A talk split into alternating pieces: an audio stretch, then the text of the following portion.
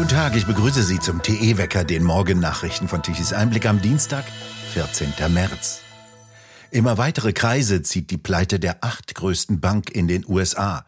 Ein Bankenbeben befürchten viele aufgrund eines möglichen Dominoeffektes. Die Silicon Valley Bank in Kalifornien musste schließen. Die Kunden hatten offenbar kein Vertrauen mehr, dass ihre Einlagen zurückgezahlt werden können, nachdem die Bank einen Verlust in Höhe von 1,8 Milliarden US-Dollar verkündet hatte. US-Präsident Biden versuchte am Montag in einer eiligen eigenen Rede zu beruhigen und versicherte, jeder bekomme sein Geld zurück.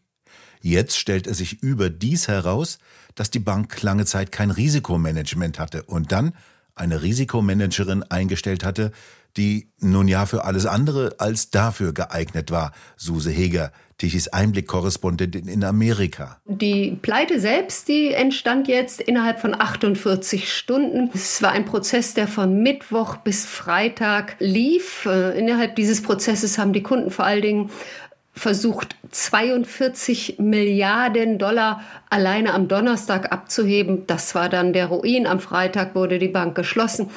Aber soweit man jetzt weiß, hat der ganze Prozess bei der Bank scheinbar schon viel früher angefangen.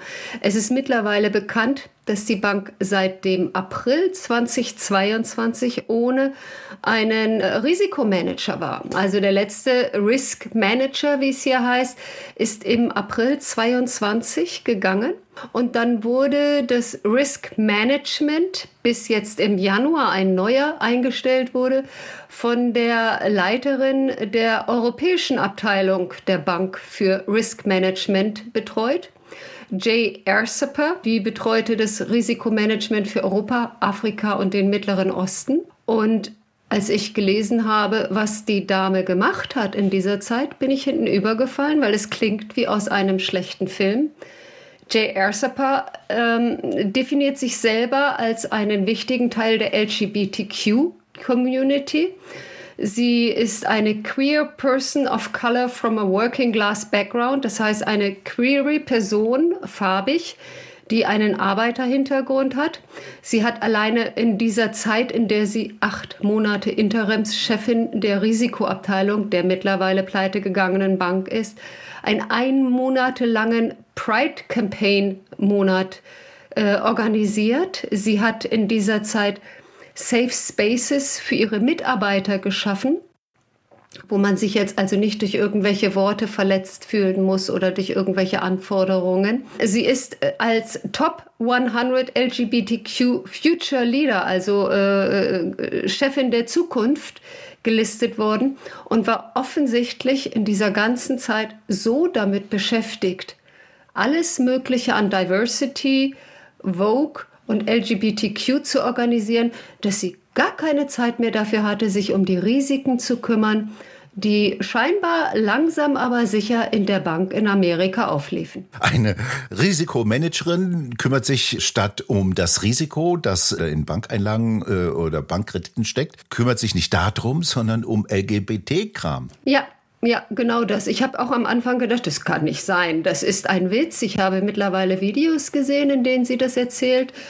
Ähm, es ist tatsächlich so, sie hat den Lesbian Visibility Day, also der Tag der Sichtbarkeit der Lesben, die Trans Awareness Week, also die ähm, wir müssen uns mehr um Transpersonen kümmern. Woche organisiert. Sie hat tatsächlich einen ein Monate äh, Pride-Kampagne der Bank organisiert. Und sie sagt, sie könnte nicht stolzer darauf sein, für die Silicon Valley Bank zu arbeiten und dabei äh, unterrepräsentierte Entrepreneurs zu fördern und äh, ihnen zu dienen. Das ist jetzt natürlich im Rückblick im Zuge der 200 Milliarden, die da mal eben verdampft wurden, äh, ist das, äh, man ist fassungslos und es ist eigentlich, fragt man sich, wie kann es sein?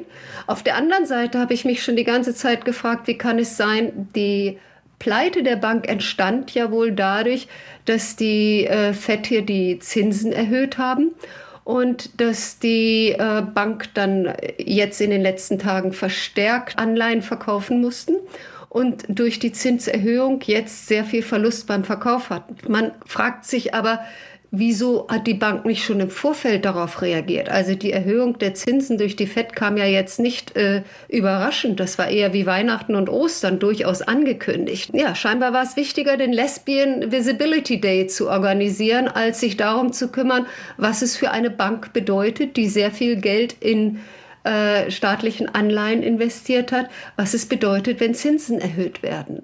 Es ist wirklich, äh, es ist kaum zu glauben. Es liest sich wie aus einem ganz kruden äh, Film, aber es ist die Wahrheit. Das sorgt ja für erhebliche Wellen in Amerika. Immerhin hat Joe Biden schon eine Rede gehalten ja. und sich um die Bankbelange bekümmert. Was hat er denn gesagt? Also er hat äh, heute Morgen gleich um, ich glaube, es war 10.30 Uhr oder so, hat er eine Rede gehalten Abgelesen natürlich vom Teleprompter, in der er gesagt hat, dass sich niemand äh, Sorgen machen braucht. Jeder, der heute Geld abheben möchte, kann das tun. Die Bank ist ja mittlerweile in eine andere Bank umgeleitet worden. Wenn man heute auf die Homepage der Silicon Valley Bank geht, dann wird man auch gleich weitergeleitet und kann von dort aus dann Online-Banking machen. Jeder, der möchte, kann sein Geld zurückbekommen. Das wird alles finanziert von Behörden. Es ist angeblich aber kein Steuerzahlergeld, was dafür verwendet wird, sondern laut Joe Biden werden dafür die Gebühren verwendet, die Banken in die Versicherung einzahlen. Eigentlich ist die Versicherung hier nur für eine Einlage von maximal 250.000. Bei der Silicon Valley Bank gibt es viele Einlagen, die mehrere Millionen oder zig Millionen umfassen. Die sind aber trotzdem laut Joe Biden auch jetzt abgedeckt. Ob wirklich kein Steuerzahlergeld dafür verwendet wird, das wird sich zeigen.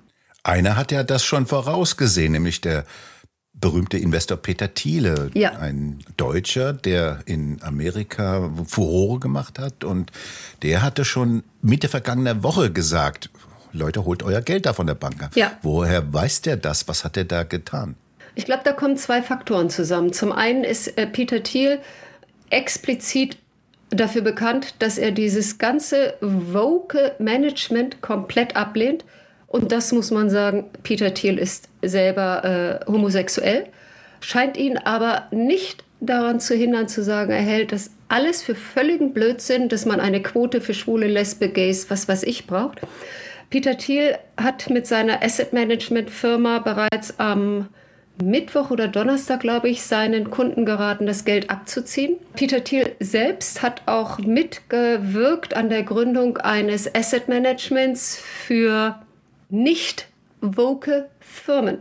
Das ist ein ganz neuer Trend hier. Da werden nur in Firmen wird, äh, investiert, die nachweislich keinen Vorstand nach Quote haben, die nachweislich niemanden eingestellt haben, weil er People of Color oder behindert oder sonst was ist, sondern die rein nach Können einstellen und die auch rein profitorientiert sind und die nicht sagen, das Wichtigste ist uns die Environment und Sustainability und alles. Um den Profit kümmern wir uns später, weil Peter Thiel sagt, das ist völliger Quatsch. Wer sich um Profit kümmert, kümmert sich auch immer darum, dass es insgesamt allen gut geht. Und wäre es nicht profitabel, in, ich sag mal, Sonnenenergie zu, äh, zu investieren, in Solaranlagen etc., dann macht man das auch nicht. Das heißt, ist es profitabel, wird es gemacht. Ist es nicht profitabel, ist es Quatsch. Suse Heger in Amerika, vielen Dank für das Gespräch. Gerne. Die Warenhauskette Galeria Karstadt Kaufhof wird in vielen Städten zahlreiche Filialen schließen. Von den insgesamt 129 Warenhäusern sind 52 betroffen, teilte das Unternehmen am Montag mit. Zunächst werden bis zum 30. Juni dieses Jahres 21 Standorte geschlossen. Im nächsten Januar folgt dann die Schließung von 31 weiteren Filialen. Nach Angaben des Gesamtbetriebsrates sind etwa 5000 Stellen von den Schließungen betroffen. Bundeskanzler Scholz habe den Deutschen jüngst ein neues Wirtschaftswunder versprochen, schreibt dazu Mario Turnes bei Tichys Einblick. Die Mitarbeiter von Galeria Karstadt Kaufhof erlebten jetzt ihr blaues Wunder. Galeria Karstadt Kaufhof befindet sich bereits seit Jahren im Krisenmodus. Während der Corona-Pandemie hatten behördliche Auflagen sowie abgesagte Weihnachtsmärkte das Geschäft weiter belastet. Galeria Karstadt hatte Ende Oktober zum zweiten Mal innerhalb von weniger als drei Jahren Rettung in einem Schutzschirm-Insolvenzverfahren suchen müssen. Als Grund für die bedrohliche Lage des Unternehmens nannte Konzernchef Müllenbach in einem Mitarbeiterbrief die explodierenden Energiepreise und die Konsumflaute in Deutschland. Zudem macht eine städtische Verkehrspolitik vielerorts die Innenstädte immer unattraktiver für Kunden. Die Erzeugerpreise für Lebensmittel sind im vergangenen Jahr um rund 25 Prozent angestiegen. Die Supermärkte mussten in diesem Januar 25,4 Prozent mehr an die Erzeuger landwirtschaftlicher Produkte als im Januar des Vorjahres bezahlen. Besonders stark gestiegen sind die Preise für tierische Produkte wie Eier, Milch und Fleisch um knapp 36 Prozent. Bei den Eiern waren es sogar 45 Prozent Anstieg, bei pflanzlichen Produkten nur 11 Prozent. Besonders stark sind die Preise für Speisekartoffeln gestiegen. Die waren 67,5 Prozent teurer im Januar im Vergleich zum Januar des vergangenen Jahres. Ursache dafür könnte die schwache Kartoffelernte sein, die etwa in Bayern laut bayerischem Rundfunk die schlechteste seit zehn Jahren war. Auch die Schlachtschweine sind innerhalb eines Jahres um 62 Prozent teurer geworden. Die Preise für Obst sind leicht gesunken. In diesem Januar kostete es 4,2 Prozent weniger als im Januar des vergangenen Jahres. Das Gemüse wiederum wird teurer, besonders Salat und Kohlgemüse. Der neue Verteidigungsminister Pistorius entlässt Deutschlands wichtigsten General. Wie Bild erfuhr, soll der Generalinspekteur der Bundeswehr Eberhard Zorn gehen. Neuer Generalinspekteur der Bundeswehr soll Generalmajor Carsten Breuer werden. Der ist als militärischer Berater der Bundesregierung und als höchster militärischer Repräsentant der Bundeswehr Teil der Leitung des Verteidigungsministeriums. Zukünftig soll der Generalinspekteur nicht mehr nur als ranghöchster Soldat der Truppe fungieren, sondern auch im Ministerium eine wichtige Position einnehmen, die einem Staatssekretär nahekommt. Breuer ist aktuell noch der Befehlshaber des neuen territorialen Führungskommandos der Bundeswehr. Er wurde öffentlich bekannt, als er die Leitung des Corona-Krisenstabes im Kanzleramt übernahm.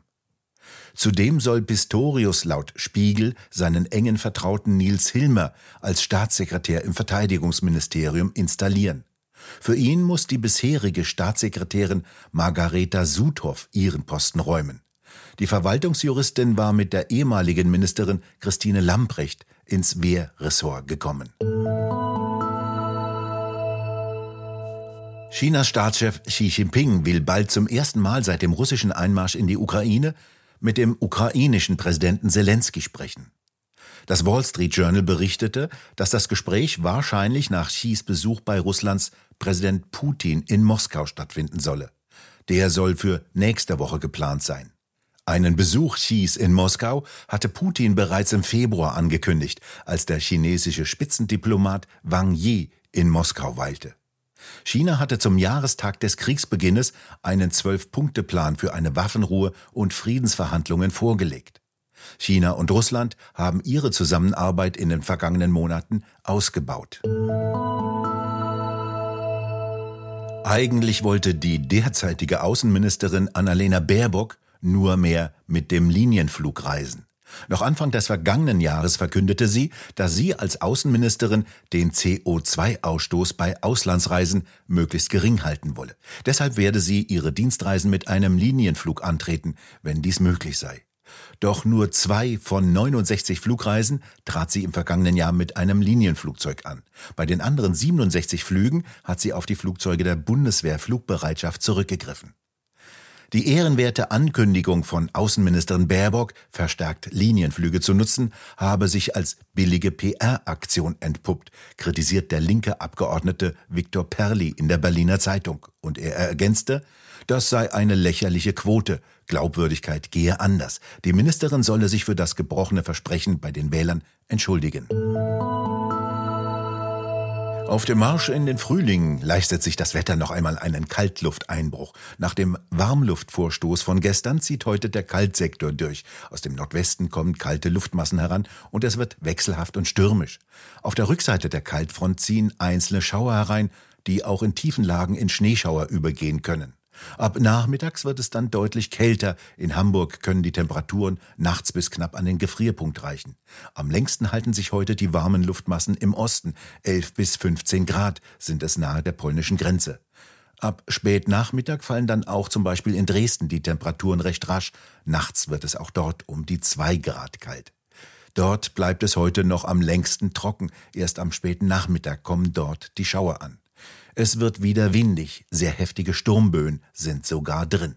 Und nun zum TE-Wetterbericht der sogenannten Energiewende. Gestern Mittag um 12 Uhr benötigte Deutschland 78 Gigawatt an elektrischer Leistung. 17,7 Gigawatt lieferten um 12 Uhr die Photovoltaikanlagen, die aber um 17 Uhr bereits wieder verschwunden waren, weil die Sonne untergegangen war. Rund 40 Gigawatt kamen um 12 Uhr von den Windrädern. Die konventionellen Kraftwerke wurden um 12 Uhr mittags auf 22 Gigawatt gedrosselt. Dies bedeutet, die normalen Kosten dieser Kraftwerke laufen weiter, nur liefern sie deutlich weniger Strom, als sie könnten. Dieser Strom wird also teurer. Sie müssen dann wieder liefern, wenn sich Wind und Sonne schlafen gelegt haben. Wir bedanken uns fürs Zuhören. Schön wäre es, wenn Sie uns weiterempfehlen. Weitere aktuelle Nachrichten lesen Sie regelmäßig auf der Webseite tichiseinblick.de und wir hören uns morgen wieder, wenn Sie mögen.